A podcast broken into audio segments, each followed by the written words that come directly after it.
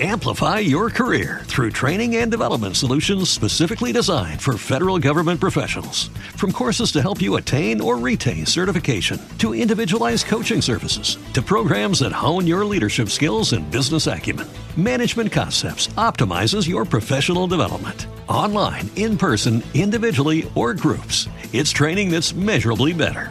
Learn more at managementconcepts.com. That's managementconcepts.com. ¿No te encantaría tener 100 dólares extra en tu bolsillo? Haz que un experto bilingüe de TurboTax declare tus impuestos para el 31 de marzo y obtén 100 dólares de vuelta al instante. Porque no importa cuáles hayan sido tus logros del año pasado, TurboTax hace que cuenten. Obtén 100 dólares de vuelta y tus impuestos con 100% de precisión, solo con Intuit TurboTax. Debes declarar para el 31 de marzo. Crédito solo aplicable al costo de la presentación federal con TurboTax Full Service. Oferta sujeta a cambios o cancelación en cualquier momento. Naciónpodcast.com te da la bienvenida y te agradece haber elegido este podcast. Buenos días, Madre Esfera. Dirige y presenta Mónica de la Fuente. Buenos días, Madre Esfera. Buenos días, Madre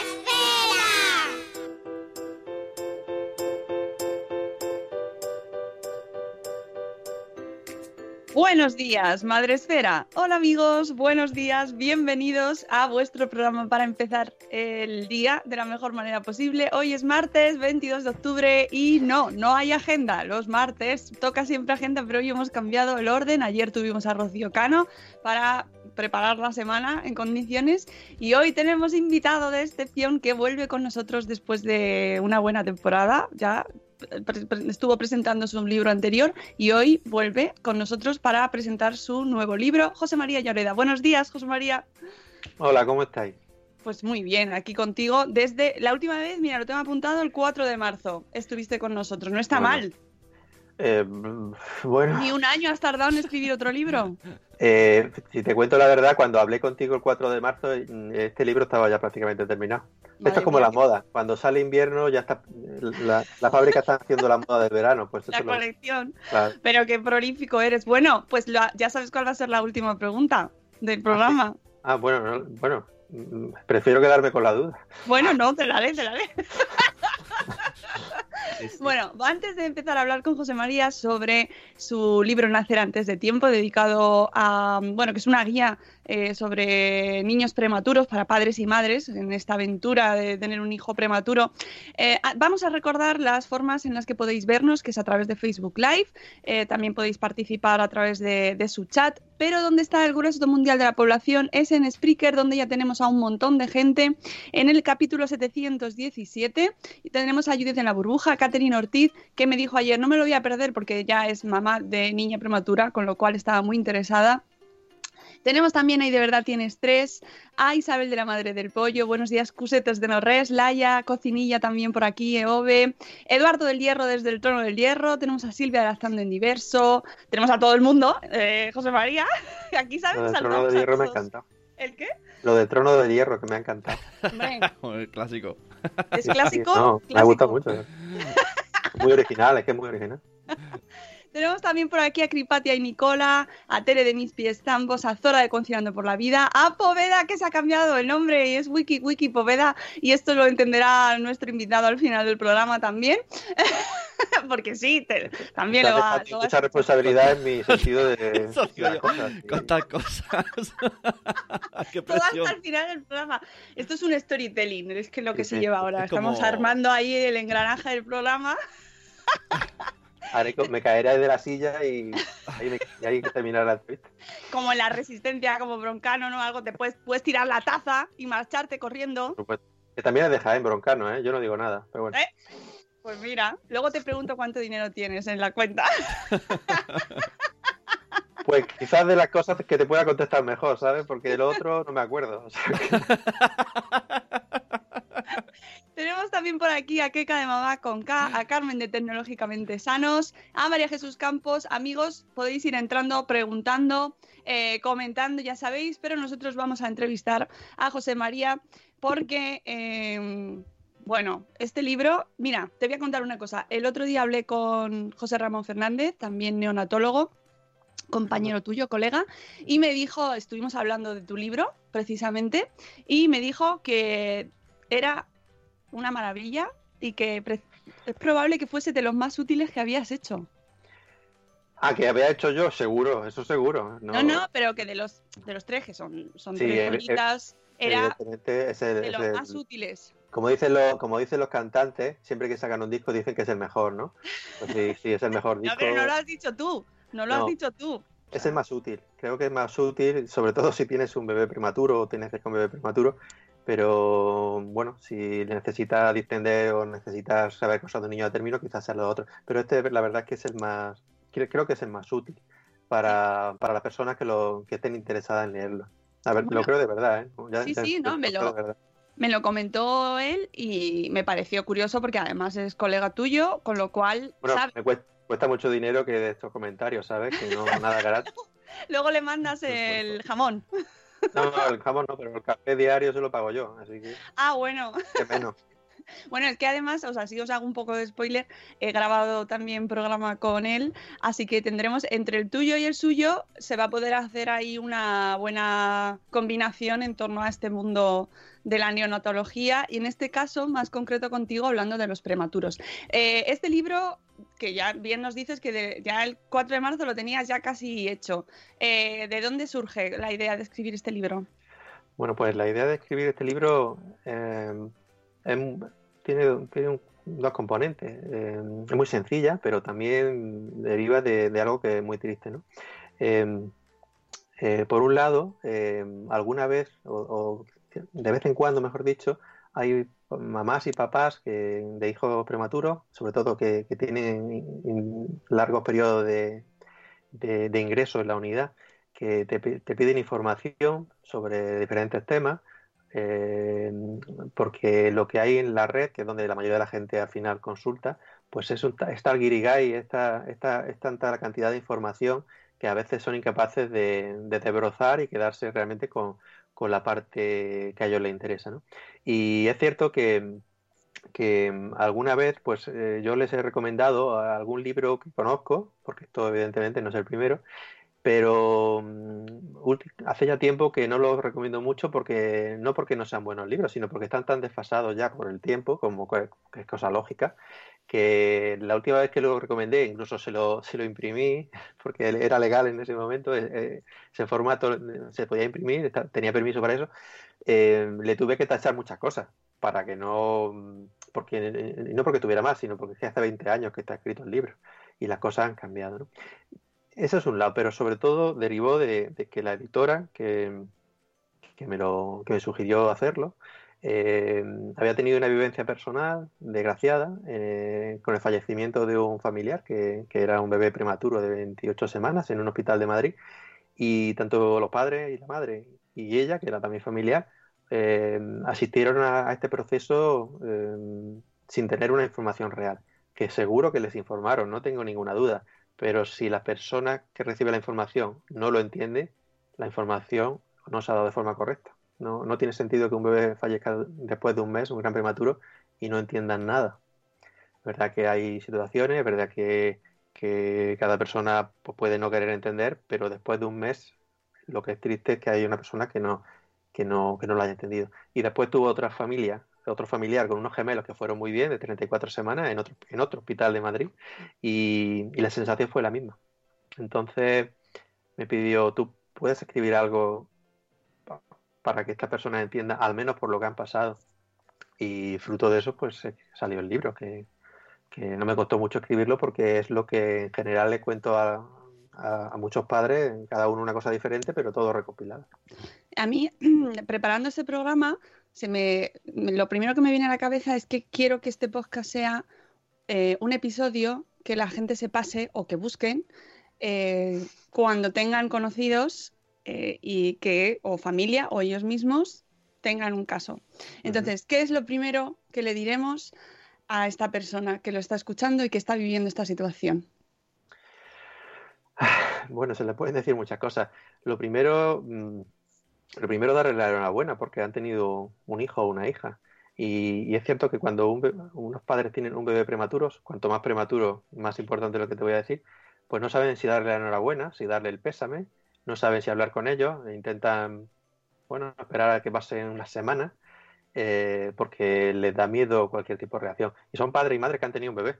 Empecemos a darle la enhorabuena y, y apoyarlo, no a, a- a evitarlo.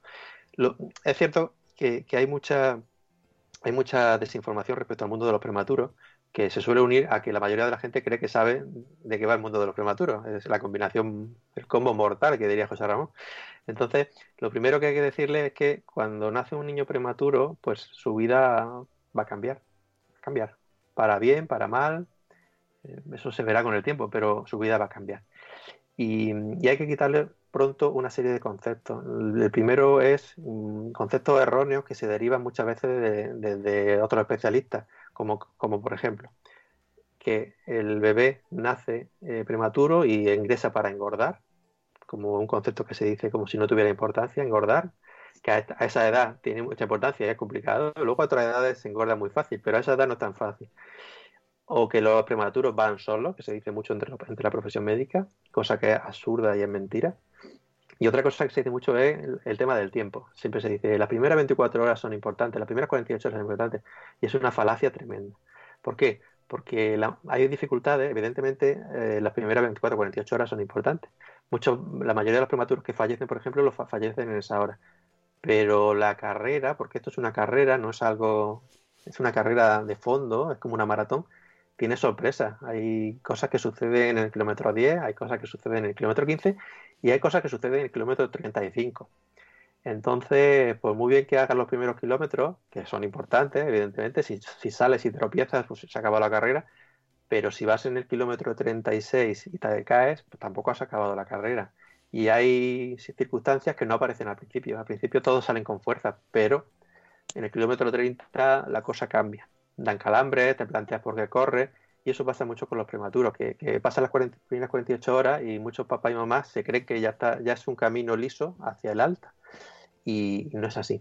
Otro tema que, que sí hay que decirle es que la reacción, las reacciones ante un bebé prematuro son muy variopintas y muchos papás y mamás se intentan comportar como creen que se tienen que comportar, cuando es muy frecuente tener sensaciones de miedo, de incredulidad, incluso a veces de negación de- del cariño que deberían tenerle al bebé, porque lo ven tan malito, por ejemplo, o con tantos problemas, o que puede tener tan- tantos problemas, que intentan inhibirse por si el niño no va bien. Todo eso hay que romperlo, porque el bebé ya ha nacido, es su, es su hijo o su hija, y hay que quererlo y apoyarlo desde el principio. Si al final no va bien, pues mm, el duelo que hacen los padres es peor si no lo han querido, si no lo han apoyado, si no han estado cerca de él, que si, se, que si, si lo han intentado apartar como, como, como, si fuera algo que se lo llevan en un pack. O va todo bien o no quiero saber siquiera de él, no le hago ninguna foto. Eso es lo que hay que intentar eh, mejorar porque es su hijo o su hija. Pase lo que pase, es su hijo o su hija. Y ellos son sus padres. Uh -huh. O sea, que hacen como una, un tiempo de, para autoprotegerse, ¿no? El... Sí, es, es, frecuente, hay de todo, ¿eh? evidentemente, pero es, es frecuente que, que, que, a veces, sobre todo cuanto más malito esté el bebé, que a veces no vengan a verlo o vengan y, como, como decimos una expresión coloquial, que decimos, ha, ha, tocado la incubadora, que es que llega, toca la incubadora y se va. Yeah. Y está menos de dos minutos allí, y, y porque le da miedo, ¿no? Eh, entonces todo eso hay que son reacciones, no, no las estoy tildando de, de, que, de, que, sean incorrectas, ¿no? Uh -huh. Son reacciones que sabes que hay que saber qué sucede y hay que ir poco a poco eh, incorporando a los padres en el cuidado del bebé. Eh, a veces incorporando a los padres en el cuidado del bebé van haciendo ese apego que le da tanto miedo y acaban cogiendo al bebé poniéndoselo dentro de la camisa. Entonces, eso no, no, no, basta con decirle, métetelo en la camisa, a veces algunos se ponen muy nerviosos. Hay que ir explicándole las cosas, dejándole que participe, explicándole qué cosa lleva su bebé y para qué sirve, qué importancia tiene si se le desconecta, porque a todos nos pasa, si a ti te dejaran, eh, o a mí, eh, a Mónica no lo sé, si le dejaran en una cabina de un avión con todas las luces puestas, yo es que ni respiraba. Por imagínate, toca un botón. Te, crees que el avión se va a caer, ¿sabes? Eh, y, no es así, casi nunca es así. Pero eso hay que explicarlo. Usando lenguaje sencillo, no lenguaje técnico. Y, y, y, también hay que decirle a la familia, pienso, que, por muy bien que vaya todo, o por muy bien o por muy mal que vaya, eh, lo importante es avanzar. A veces hay bebés que van, van mejor, siempre compara con otros, otros que no tienen problemas, y el tuyo parece que va para atrás. Pero mm, eso, eso hay que valorarlo en, varios días. A veces la cosa, hay un problema, pero hay que superarlo y después seguimos hacia adelante. Entonces es un camino que, hay que tener, que hay que recorrer. Otra cosa que los papás ¿no? y mamás no suelen saber, porque evidentemente no lo saben, es que la medicina es el, es el manejo de la incertidumbre. Y hay poca certidumbre respecto a, a, lo que va a pasar con un prematuro. Hay pruebas, hay estadísticas, hay evoluciones, pero con buenas estadísticas, con pruebas normales, habrá un día que de repente puede que haya un problema que nadie espere. Y al revés, habrá problemas que son de difícil solución y que mejoren. y, eso, eso sucede y hay que estar preparado para los días buenos, para los días en, que la carrera pisas un charco y, para los días en que, en que pisas un, un, escalón y se te tuerce un tobillo. y esos días llegarán, porque la carrera es muy larga. Esto que dices de la carrera larga, exactamente hasta, hasta qué edad o toda la vida te refieres. ¿Puede pasar en toda la vida o llega un momento ya que... Bueno, eh, es una pregunta muy buena, porque mm, un, una un niño o una niña que es prematuro es prematuro toda la vida. Eh, de hecho, cada vez se sabe más que acontecimientos que suceden por el hecho de ser prematuro no, no, terminan cuando el niño se va de alta, sino que incluso pueden tener repercusión en la vida, en la vida adulta. Pero la, la, mayoría de los problemas, al menos los más importantes, suceden durante el periodo de, de, ingreso, ¿no? aunque algunos pueden surgir después. Entonces, mm, nosotros lo hacemos por etapas eh, sí es cierto que para los padres y para nosotros el irse de, eh, cuando un bebé se va de alta pues es un, es un Rubicón, es, una, es un punto de, inflexión. Primero porque el bebé está en condiciones de irse, segundo porque creemos que los padres están en condiciones de tener ese bebé en su casa. Y tercero, eh, porque es el inicio de, la socialización en, su entorno, de, de, la socialización en su propia casa, 24 horas con su familia, etcétera, etcétera. Pero la carrera, como veréis en el libro, cuando hay una parte que es sobre el, periodo, del periodo hospitalario y hay otra parte más pequeña de, casa. La, empieza la parte en casa diciendo que la carrera no ha terminado, porque la carrera dura toda la vida, mm. toda la vida. Pero antes de irnos hacia dónde termina, empecemos por el principio. Cuando hablamos de prematuro, porque ahí sí que tiene, además, eh, está muy relacionado también con la ciencia y cómo va avanzando con los avances de la ciencia. Cuando hablamos de prematuro, de gran prematuro, ¿no? Para ponernos en concepto ahí claro. Pues mira, mm, la clasificación, lo prematuro, pues se define mm, casi de forma arbitraria por una serie de parámetros. ¿no? Eh, desde que Aristóteles se puso a clasificar los animales, pues nos gusta clasificarlo todo y ahora pues clasificamos los prematuros. Hay múltiples, hay muchas formas de clasificarlos, pero las más útiles o las que más, por lo menos las, más comunes, están en función del peso y de la edad gestacional. Sobre todo, eh, la más importante debería ser en función de la edad gestacional porque es la que marca prácticamente todos los aspectos del bebé. Pero la edad gestacional a veces es variable, no se sabe, por lo tanto, el peso que te lo dice una máquina que te pesa es bastante más objetivo a veces. Entonces, según, según el peso, nosotros eh, distinguimos dentro de los prematuros aquellos que, pesan menos de 1500 gramos, porque son un grupo de prematuros con unas características especiales. Eh, y dentro de ellos, esos son los se llaman de muy bajo peso. Em, luego los de menos de un kilo se, llaman de extremado bajo peso y los de menos de 750 gramos se llaman prematuros diminutos. Porque hoy en día ya hay que especificar qué peso tiene el bebé. Eh, no es lo mismo de un prematuro de, de, 1.400 gramos que de un prematuro de 600 gramos. Es que no es lo mismo, no, no es lo mismo. Claro. Pero en cuanto a la edad gestacional, em, que debería que es el que es el patrón, es el parámetro más importante cuando hablamos de prematuridad es qué edad gestacional tiene. El peso también tiene importancia, el sexo tiene importancia, pero lo más importante es la edad gestacional. Eh, pues distinguimos tres, tres, cuatro grupos los prematuros de 34 a 36 semanas, que eso se llaman prematuros tardíos, y es el grupo más importante en todo el mundo. los prematuros tardíos de 34, 35, 36 son miles de prematuros comparados con el resto. Son los que menos, a los que menos importancia se les da o se les daba, hasta hace poco se les llamaba niños casi a término, quitándole toda la importancia de que eran prematuros. Hoy en día no, hoy en día se sabe que, es, el grupo quizá el más importante porque aunque no suelen tener eh, mucha patología, cuando se junta como grupo entero, ahí está, toda la patología prácticamente ahí. ¿vale? Entonces las mejoras en los prematuros tardíos, como son miles y miles, eh, a nivel poblacional son muy importantes. Luego, entre 32 y 33 semanas se llaman prematuros eh, moderados, es un término que se usa poco. Por debajo de 32 semanas son grandes prematuros y por debajo de 28 son prematuros extremos. Ya es un poco tiquismiqui, ¿no? De, de, decir prematuro extremo, prematuro moderado. Bueno, son, son, son terminologías. ¿Qué es un prematuro? Pues es aquel que nace antes de las 37 semanas de edad, de edad gestacional.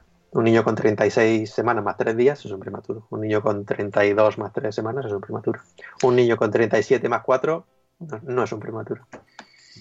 Eh, hay un dato, de repente hay alguna frase en el libro que comentas que hay, más prematuros ahora que antes.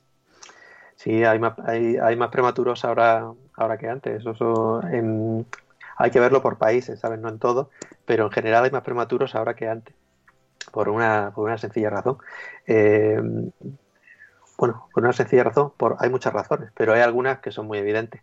Eh, una de ellas, por ejemplo, el tema de, del, de la fecundación in vitro, que hace 40 años, pues había una que salió en un periódico, que fue la primera, pero ahora es muy común.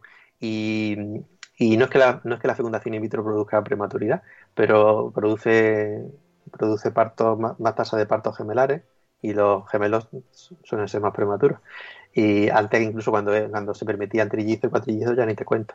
Y luego, el avance obstétrico y de, y de cuando digo obstétrico me refiero a obstetras, ginecólogos, matronas, etcétera, eh, permite que niños que antes eh, eran mortinatos, es decir, niños con que iban y no tenían latido y había fallecido intraútero, pues ahora esos niños con el, con el control de la tensión, con el control de la preeclampsia, con control de la diabetes, etcétera, son niños que, que no fallecen y a lo mejor nacen prematuros tardíos. Se consigue llevar antes o fallecían intraútero o eran grandes, grandes prematuros y a lo mejor morían al poco tiempo y ahora muchos de esos niños pues aguantan hasta la semana 34, hasta la semana 35 y, y por eso es el boom de la prematuridad, sobre todo en los prematuros tardíos.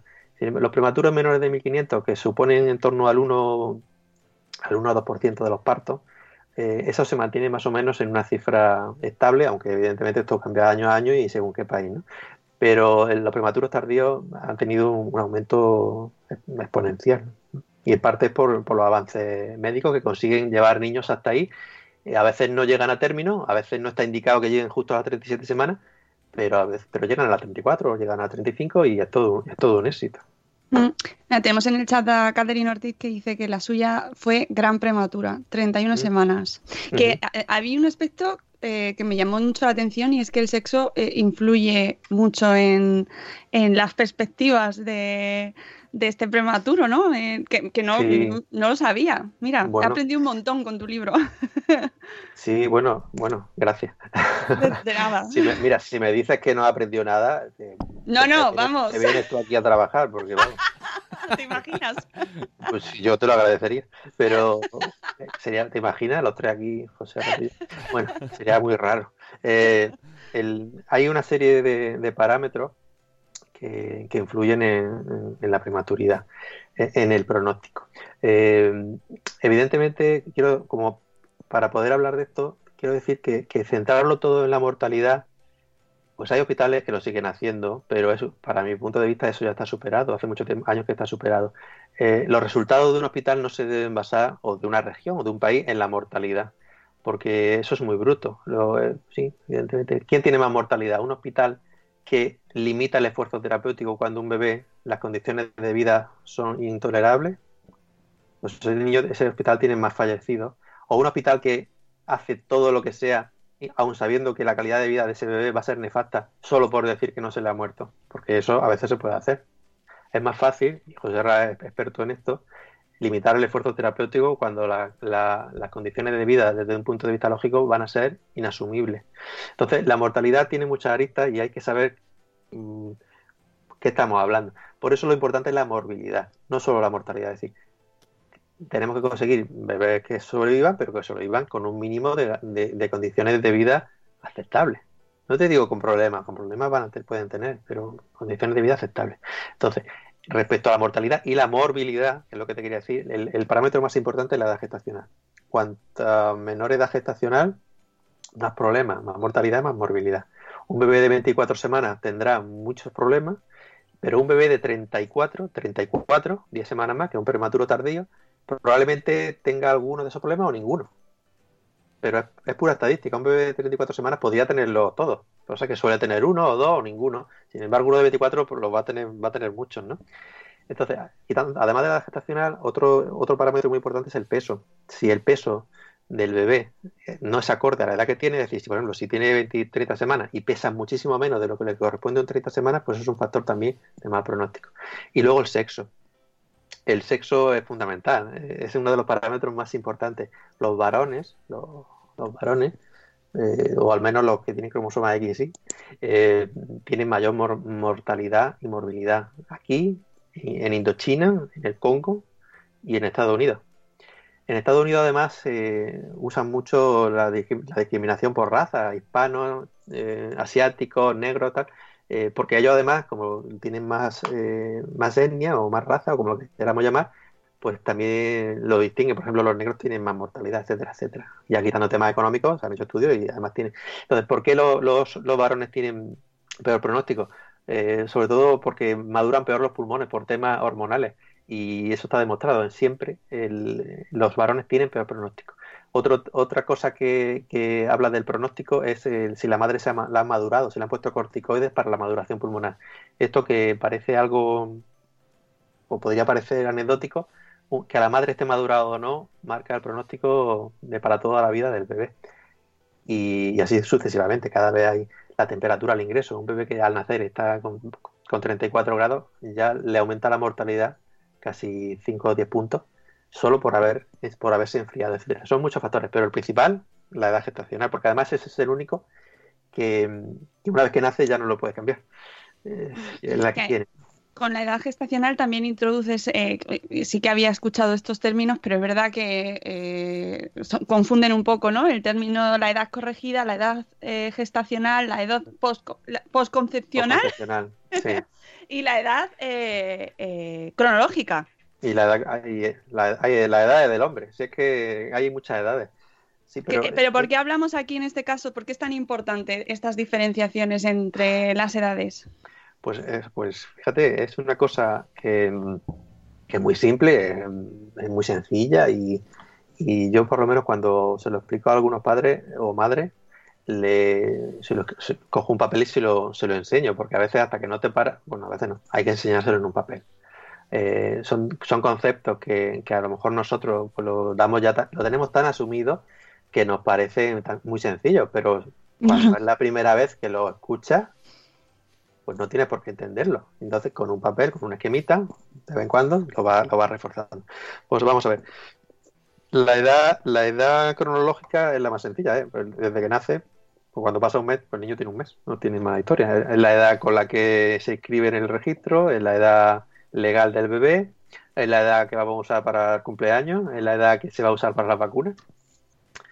Pero mm, hay que entender que si cuando tu, cuando tu bebé nace de 30 semanas, hay que, que entender que tu bebé que nace de 30 semanas tiene una serie de compañeros que son de 30 semanas que no han nacido. Entonces, cuando tu bebé tiene 10 mm, semanas más, es cuando ellos nacen a las 40 semanas. Entonces, para comparar a tu bebé en tanto en crecimiento como en desarrollo neurológico, etcétera, etcétera, no lo puedes comparar con los niños eh, de cuando él nació con 30 semanas, lo tienes que comparar de su quinta, que son los que nacerán con 40. Pues eso es lo que está detrás de la edad eh, corregida. La edad corregida eh, significa que tenga, haya nacido de la, de la, de la haya nacido con la semana de edad gestacional que sea, con 24, 26, 28, se cuenta hasta que llega a las 40, como si no hubiera nacido. Bueno, porque un bebé de 30 semanas, cuando pasan 10 semanas, dice, ahora tiene 40 semanas. Si no hubiera nacido, tendría hoy 40 semanas. Y a partir de ese momento ya se cuenta en edad corregida con 0 días. ¿Para qué? Para poder compararlo con los compañeros que nacerían de su quinta, que nacerían en ese momento. ¿Por qué? Porque la mayoría de parámetros de los bebés se rigen por, precisamente por la edad, por la edad corregida. Si un bebé con dos meses se le pide que sonría, con dos meses de edad, a un bebé que nace de 40 si le deja un mes, dos meses para que sonría, sería muy injusto que un bebé de 30 semanas cuando llegan, antes incluso de llegar a las 40 semanas, le estés pidiendo que sonría, porque la madurez neurológica no va con la edad, no va con la edad desde que nació, va con la edad corregida. Entonces, un bebé de 30 semanas, pues a lo mejor son cuatro meses cuando empieza a tener la sonrisa social. Y no es un, y no es un problema. Es que no tiene cuatro meses, tiene dos meses de edad corregida.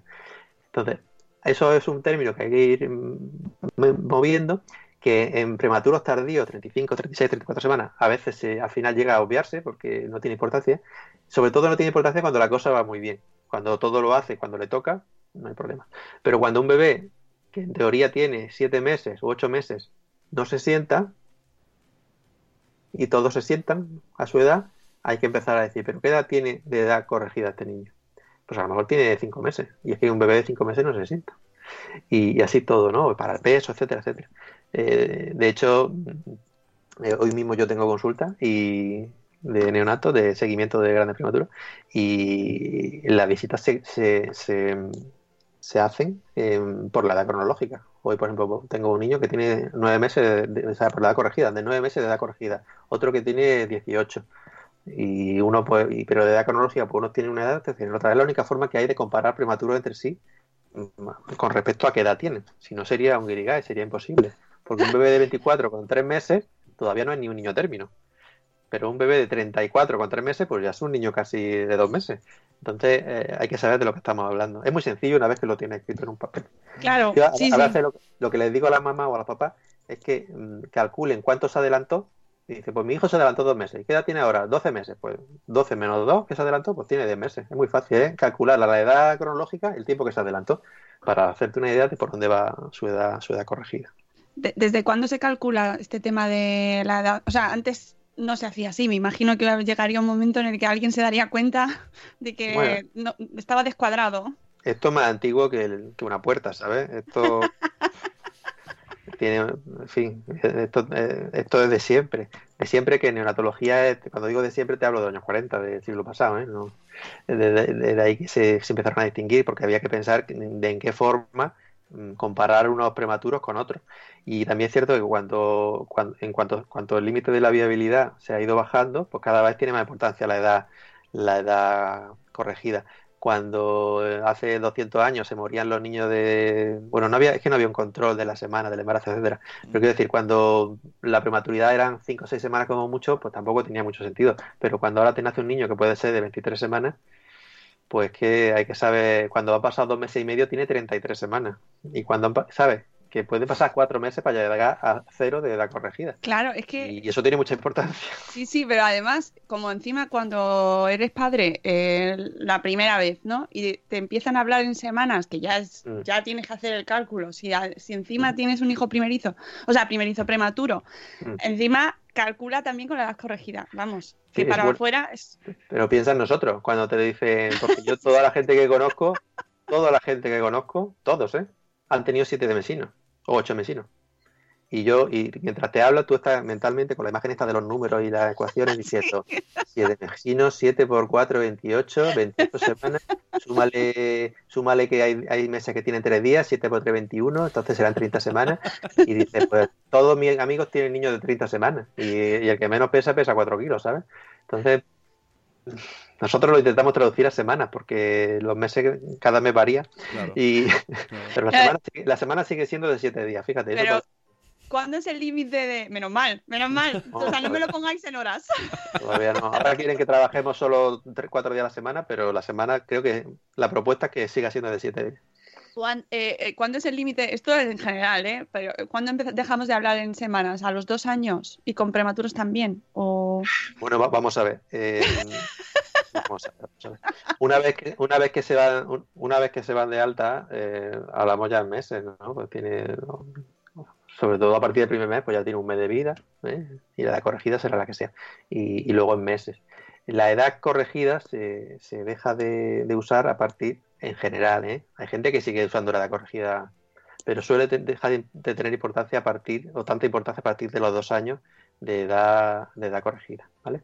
Tampoco ¿Por qué? Porque eh, evidentemente si te adelantaste dos meses y ya tienes 540 meses en tu haber, pues cada vez esa importancia Madre mía. Tiene menos importancia, ¿vale? Pero esto es como todo, es como papás y mamás que, que te dicen que su hijo tiene ¿qué edad tiene tu hijo? Y te dice 142 meses. Y tienes que decir, ¿eso cuántos años será? y, hace y ahí mentalmente dice, a ver, un año tiene 12 meses, pues tiene 10 años, pues tiene más de 10 años el niño. ¿Pero ¿Por qué? Porque hay papás y mamás que usan meses, hasta parece que cuando, mientras lo tratan como un bebé, pues, pues son meses. Y otro igual lo hacen en semanas. Dice, ¿qué edad tiene? 45 semanas. Y tú, pero... Sí, es un poco lioso. Y, y, ahora que tenemos móviles en la calculadora, o sea, en la, tenemos calculadora en los móviles, hace así un escorzo y puedes calcularlo, pero antes era todo mental. O sea, tenías que no sé. Bueno, quitando, aparte de la broma de las, de las semanas y los meses, eh, uno de los aspectos más importantes de tu libro es que hablas a los padres directamente sobre cómo afrontar estas primeras, bueno, toda esta etapa que viven mm. en, en, el hospital junto a sus hijos.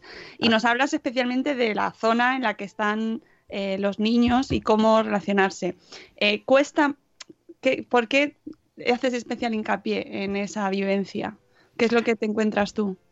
Pues, pues mira, eh, tener un bebé prematuro, una, un niño, una niña, lo que sea, eh, es un es un, un, acontecimiento vital para una familia. Eh, hay, por hay, por ahí, una clasificación de, de estrés de estrés en las personas, no sé si la habéis visto alguna vez, que habla del fallecimiento de un cónyuge, la separación, etcétera. Pues por ahí debería estar tener un hijo prematuro, sobre todo un gran prematuro, porque es un acontecimiento que rompe y, que fractura a veces incluso a alguna familia. Mm, em, es importante que, lo que decía al principio, que entiendan o que poco a poco vayan entendiendo que son sus padres. No son sus padres cuando llegue a la edad a la edad a cero días de edad, corregida, sino son sus padres desde que nacen. Y la forma de que se puedan acercar al bebé es eh, poco a poco haciéndoles partícipes de los cuidados de este bebé.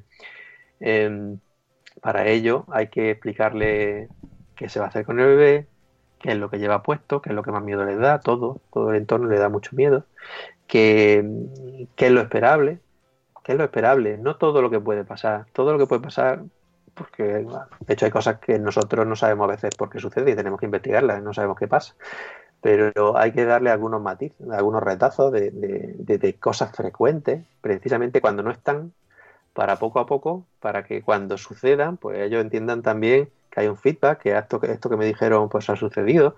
Por ejemplo, un, por ponerte un ejemplo, un prematuro de 27 semanas, si alguna vez pues, le comentas que algún día se pondrá amarillito y que esa lámpara que tienen, esa luz que tiene ese bebé allí enfrente, que lleva puesto un antifaz, pues probablemente su hijo algún día la llevará y si viene y, está con la lámpara puesta, que no se asuste. ¿Por qué? Porque es que el 100% de los menores, de, los niños de 27 semanas se ponen histéricos y necesitan fototerapia. Que son cosas así que ellos, y ya le van quitando, le van perdiendo el miedo a cosas que lleva su bebé, para qué sirve este tubito, para qué sirve el otro, qué importancia tiene, porque se le pone, porque se le quita.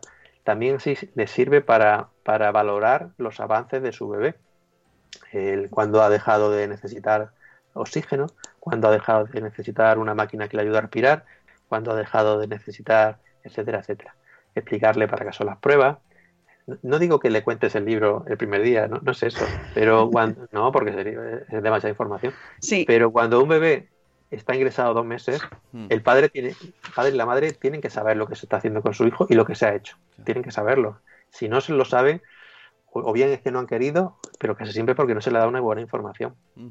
Y en, la, sala donde está el bebé, eh, los horarios son, o sea, van muy poco rato, ¿no? Los padres y, pueden tocarlo un poco rato, o sea, es muy esto, y uno, uno solo de los dos, ¿no? Bueno, voy a beber café antes de contestar. Venga, yo no me he leído el libro, antes de nada. bueno, eh, vamos a ver. El, cada unidad de neonatología es como la ciudad de en un país, que tenemos todos sentimientos de país, pero somos como las poligriegas, ¿no? Cada ciudad pues, como un mini mundo. Cada unidad de neonatología al final es así. Eh, una unidad de, lo ponen en el libro, una unidad de neonatología donde no te permitan el acceso libre a los padres y a la madre, al bebé, mal vamos, mal vamos, mal vamos porque mm, de hace ya muchos años se sabe que la mejor forma de cuidar a los bebés es sin restricción del horario a los padres. No te hablo ya al abuelo o al primo o al primo segundo que vino de Cuenca, que puede que tenga un horario. Pero los padres no pueden tener horario para entrar en la unidad neonatal. De hecho, hace ya muchos años que se, lo, que se, lo que se propone y lo que se hace son unidades abiertas. Yo he vivido en unidades neonatales que estaban cerradas y es lo que tú decías, que tenían una hora de visita, una hora de visita. Y a lo mejor la al día, ¿eh? Y a lo mejor la, la madre podía venir a cada tres horas a darle el pecho, pero el horario era cada tres horas. Que si el niño quería antes, no se lo podía dar. Y si pasaba la hora, no podía venir. Es una barbaridad a todos los efectos. Hoy en día los horarios deben ser, o sea, las unidades deben ser de puertas abiertas. Nuestra unidad está abierta a las 24 horas, pero, pero no, es un decir. A las 5 de la mañana está abierta, a las 7 de la mañana está abierta, a las 4 de la mañana está abierta y a las 3 de la tarde está abierta para los padres. Ah, ah, dinos dónde estás tú para que la gente te ubique, que no hemos dicho en qué hospital trabajas. Bueno, te lo voy a decir, pero, claro. pero no, lo, no lo importante. Porque no, pero bueno. Sí, sí, pero da igual donde yo trabaje. Yo trabajo en el Hospital Santa Lucía de Cartagena, que es un hospital pues, como otros cualquiera. Esto no, no depende de donde uno trabaje. Esto debe ser igual en el Hospital de Ponferrada que en La Paz, que en el Gregorio de Mañón, que en el Hospital de Algeciras. Debe ser igual, porque el, el trato a los grandes prematuros o a los prematuros, según la, según la capacidad de cada hospital, debe ser correcto. Y la información no depende de la tecnología que tenga el hospital. Eh, la información debe ser buena independientemente de que el hospital sea el, puntero en España para un tema. Porque a lo mejor es el puntero de España para un tema, pero solo lo tiene ese hospital. Sin embargo, hay cientos de hospitales en España con cientos de padres de hijos prematuros que se merecen tener una buena información. No solo decir, oye, si hubiera estado en el Gregorio Marañón, joder, qué bien le hubieran informado. Pues no. Eso se puede informar en, cualquier sitio. Y la información básica y el proceso básico del ingreso de un prematuro eh, debería ser parecido en todos sitios. Si necesita una máquina especial que solo hay en un sitio, pues lo que hay que procurar mandar ese bebé en el momento que sea necesario a ese sitio. Pero eso no implica que la información se deba dar bien.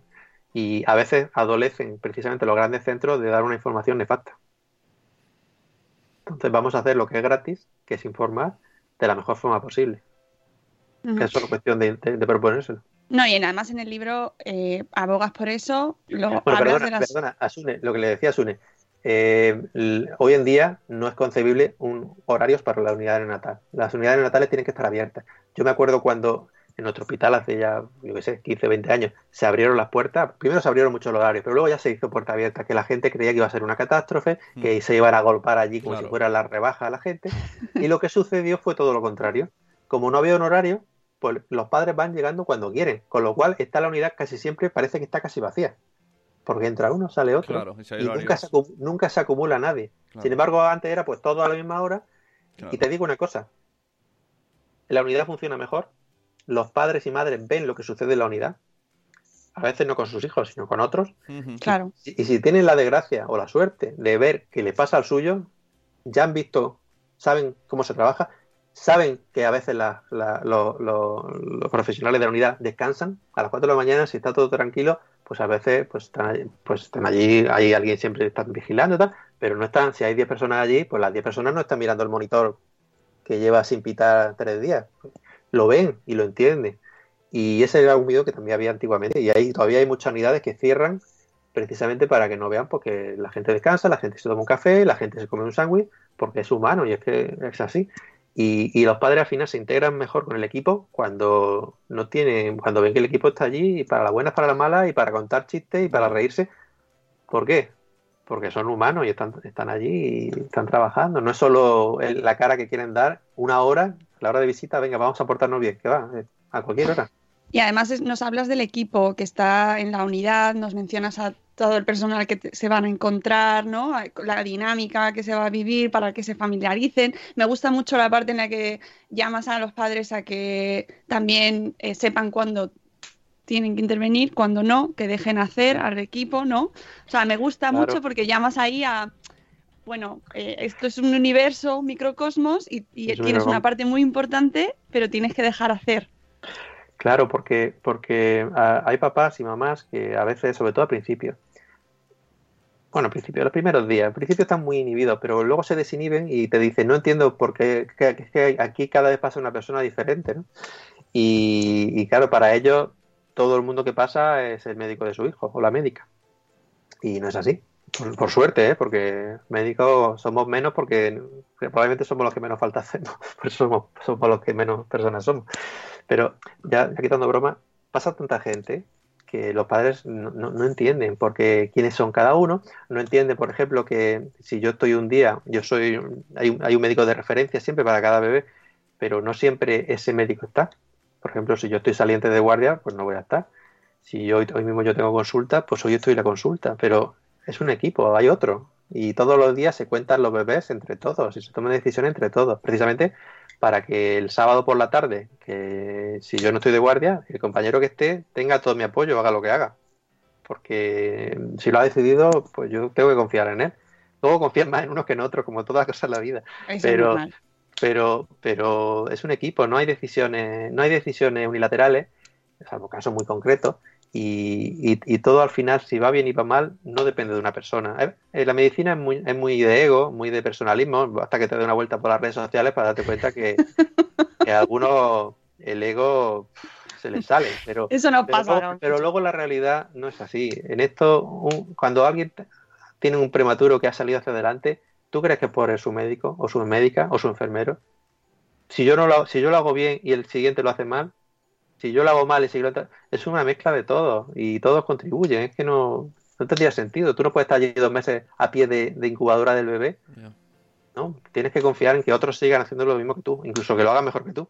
Porque a veces te lo demuestran, que tú estabas confundido o, al revés, tú con ellos. ¿no? Tienes que aceptar opiniones, cambios de cambios de ideas o etcétera. ¿no? Esto no es decir el paciente es mío, aquí el paciente no es de nadie, el paciente es de su padre, el niño de su padre. Y, y sí es cierto que cuando le explicas esas cosas, pues los padres se sienten más seguros. Es muy importante, sobre todo en grandes hospitales, definir quién es su pediatra o su quién es. Porque una vez que los padres saben, pues siempre tienen esa referencia, y aunque no lo esté ese día, pero saben que ese es su pediatra. Y en, hay, a veces se peca en grandes hospitales y en hospitales no tan grandes de que los padres pasan un mes y no saben quién es su pediatra. Y eso es muy triste, porque las grandes decisiones, la información que le estoy diciendo, se le debe dejar a, ese, a esa figura. Salvo en, un periodo de urgencia, pues el que está el que tiene que informar. Pero, por ejemplo, del pronóstico, por ejemplo, de, la evolución esperable, eh, si el niño lo llevo yo, yo intento informarle. Luego pueden decir que no están informados, pero cuando yo me entero voy y se lo pregunto, ¿por qué ha dicho eso? ¿Sabes? Porque intento que lo sepan. Y tienen que saber que si el niño un día eh, planteamos trasladarlo a otro hospital por algún motivo, que no sea de urgencia, pues el que va a tomar la decisión al final soy yo porque soy responsable, con ayuda de los demás, pero tienen que saber que el responsable de su caso concreto soy yo. Sí. Hombre, también tiene esa figura, ¿no? Como elemento psicológico, ¿no? Que todo el mundo esté informado de todo, pero a los padres es como, vale, ya viene la persona que me comunica. Exacto. Sí, porque además, desde el punto de vista legal, eh, la figura del médico responsable existe. Tienen que, cada paciente tiene que tener un médico responsable, porque si no, eh, se diluyen las responsabilidades, los padres mismos no saben a quién contarle las cosas y, bueno, el médico responsable no significa que siempre sea el médico que está, pero es el médico responsable de ese paciente. y, eso hay que explicárselo también. Claro, no, no, eh, está clarísimo y además invitas a los padres también a que vayan a, a, los horarios que también tienen con su pediatra de referencia, o sea, es decir, también haces un llamamiento desde el libro a que los padres sepan lo que tienen que hacer, que a mí me parece una de las cosas de las más importantes, ¿no? Bueno, fíjate que, en el libro hay, por ejemplo, eh, las cosas antes del, antes del alta, cuento lo que debería tener un informe de alta, un informe estándar de alta, para que los padres eh, lo lean y, si no lo tienen esos, ítems, que lo pregunten. Porque antes de, irse, antes de irse de alta, esas cosas tienen que estar aclaradas. Y a veces la mejor forma de aclararlas es preguntarlas. Sí, sí, y hay muchas veces que nos pasa no solo con, recién nacidos o con pediatras, sino en general con la figura del médico. Muchas veces hablas con ellos y no, siempre te queda la sensación de que no le has preguntado lo que querías preguntarle.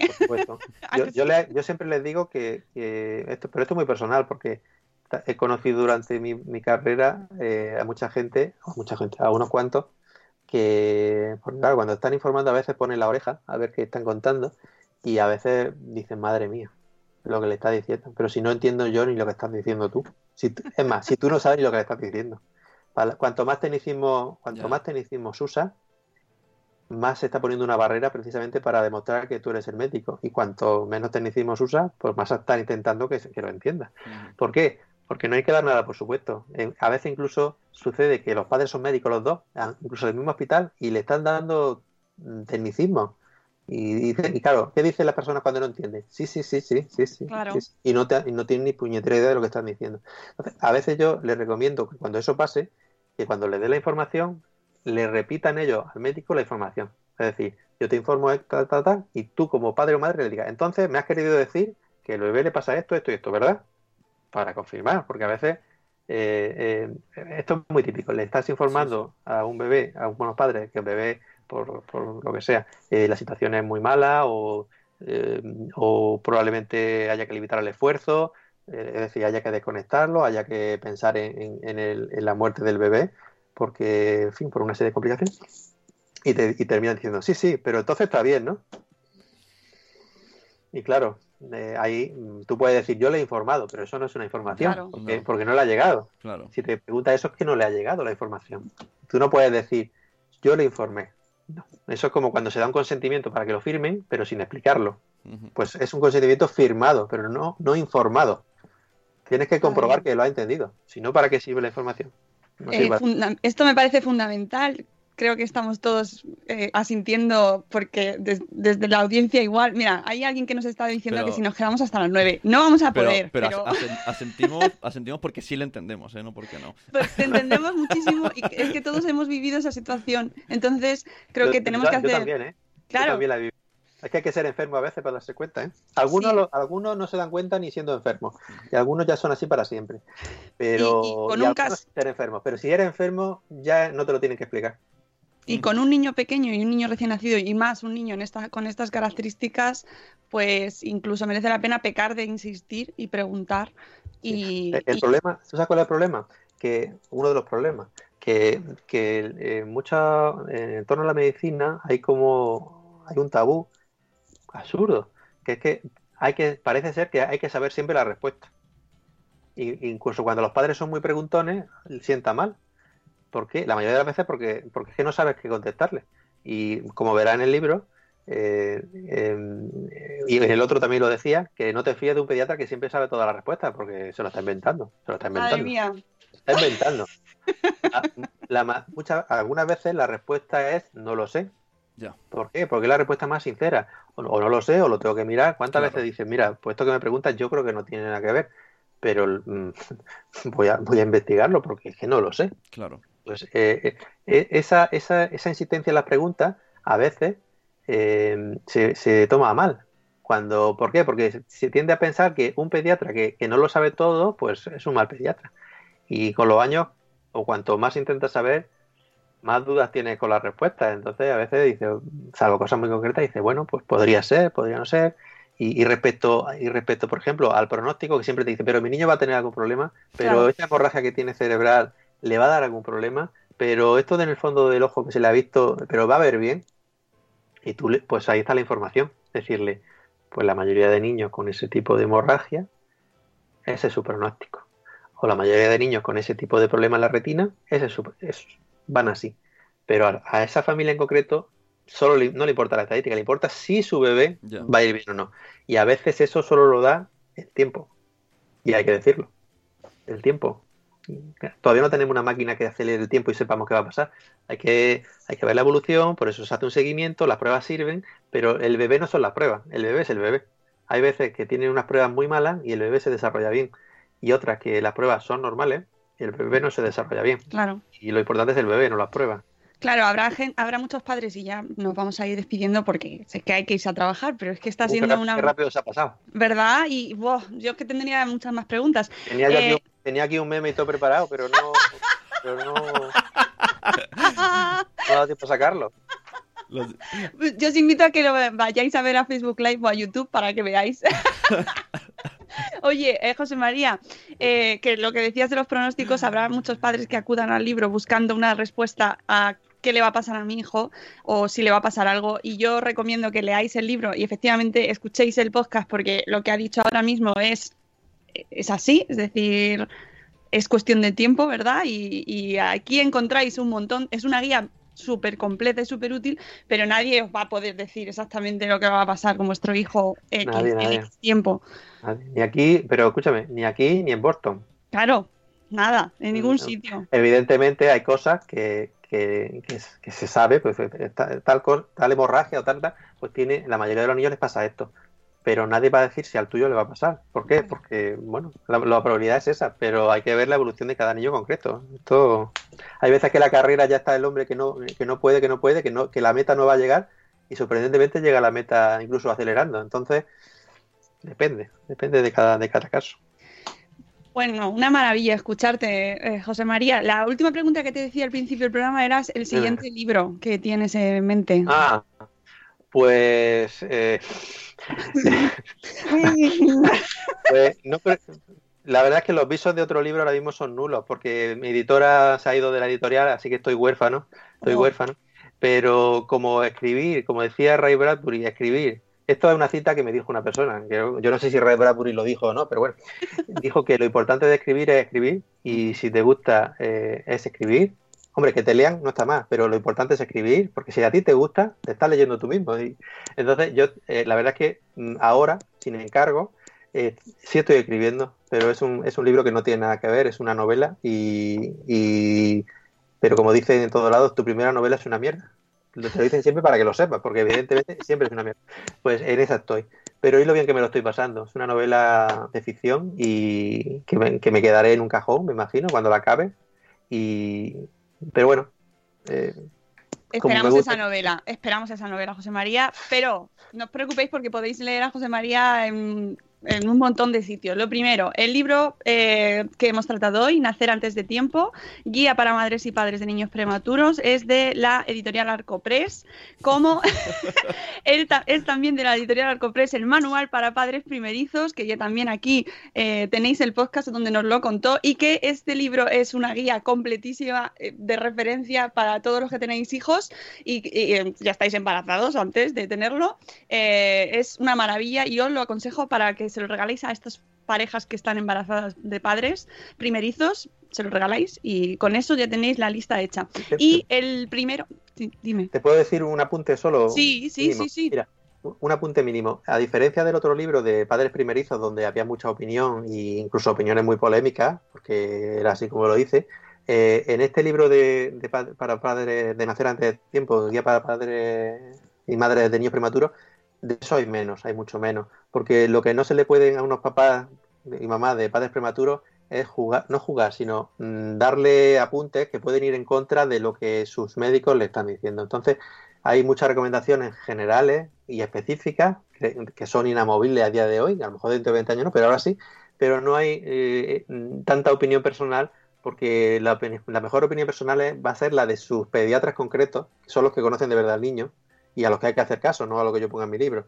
Entonces siempre va a favor del equipo, a favor de, del equipo donde esté su hijo, a favor de ellos como padres.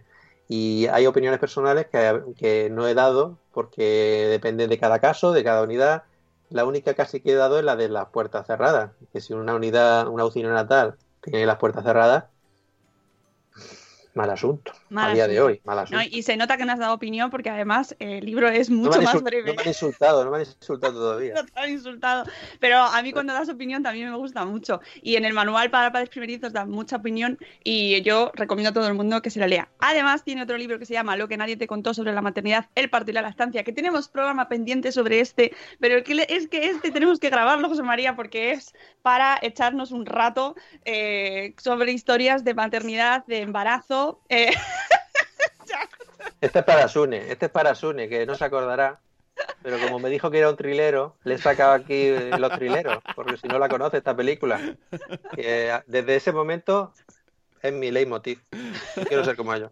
Y además de sus libros, los tres que os recomiendo todos, eh, tenéis su blog, Mi Reino por un Caballo, donde le podéis encontrar siempre, allí está escribiendo y también dando opinión bastante polémica muy a menudo, pero es que eso nos gusta, es la... es que si, no extrema la, postura, todo es muy, muy bonito y nos abrazamos y todo. Es muy necesario, es muy necesario. Y luego fíjate lo que pasa. Fíjate. A, ver, ojalá un día podamos hablar de, esa novela, que, porque no, no, vamos a hablar nunca. Pero que está, está muy bien. Algún día te contaré de qué va. Venga, vale. Yo me apunto a esa novela, ¿eh? Ya sabes que soy muy fan. Eh, nos están pidiendo por el chat antes de irnos el rap. No te puedes decir sin escucharlo eh, porque es fundamental. Estoy aquí preparado. Tengo las zapatas puestas. Venga, dale.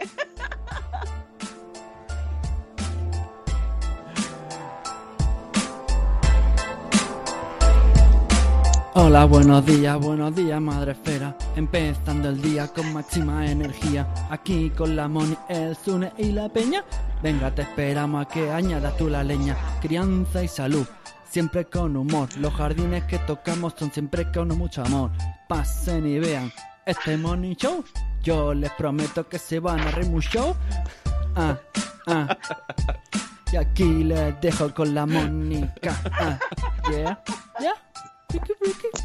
Buenos días, madre fera. Nada, pues cuando quieras cantamos o algo.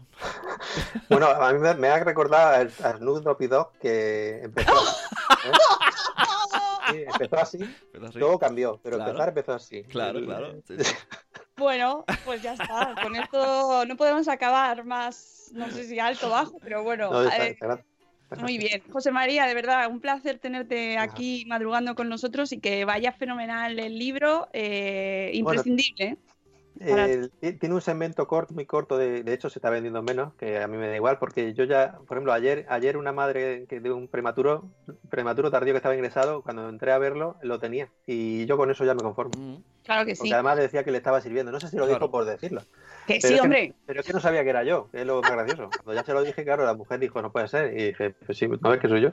Pero yo, con eso yo me conformo. A esa dicho, ha servido. Yo, he dicho al principio que... del programa, quiero que este podcast, pero sobre todo que este libro se convierta en manual de ayuda, ¿no? En ese momento en el que se encuentran en esa situación que tú bien describes al principio del libro, que es una situación inesperada, que tú ibas a un, a un sitio y te encuentras en otro y te encuentras muy perdido a Holanda. Por favor, eh, Nacer antes de tiempo, ya sabéis, de José María Lloreda. Y nosotros nos vamos porque hoy nos hemos excedido, pero claro, con, con una entrevista así, pues no se puede cortar antes de tiempo. ¿Qué le vamos a hacer? Que José María, ya no sé, a la siguiente ya otro más, no pasa nada, hablaremos seguro en algún momento y nada, que se dé bien. Podéis- la- Me podéis llamar para hacer un post para criticar a gente. Que, Ah, vale. que eso todos los españoles somos expertos. Experto en algo, ¿verdad? Sí, Claro. somos todos muy expertos en criticar y en saber de todo, de todo sabemos, ingeniería, de bomberos, todo, de todo. Todo. Bueno, amigos, que nosotros nos vamos, ahora sí, de verdad, que mañana volvemos con Alicia eh, Iglesias de Orden y Limpieza en Casa para hablar de eh, orden y organización para niños también. Y que paséis un martes maravilloso, os queremos mucho. Hasta luego, Mariano. Adiós. ¡Hasta mañana!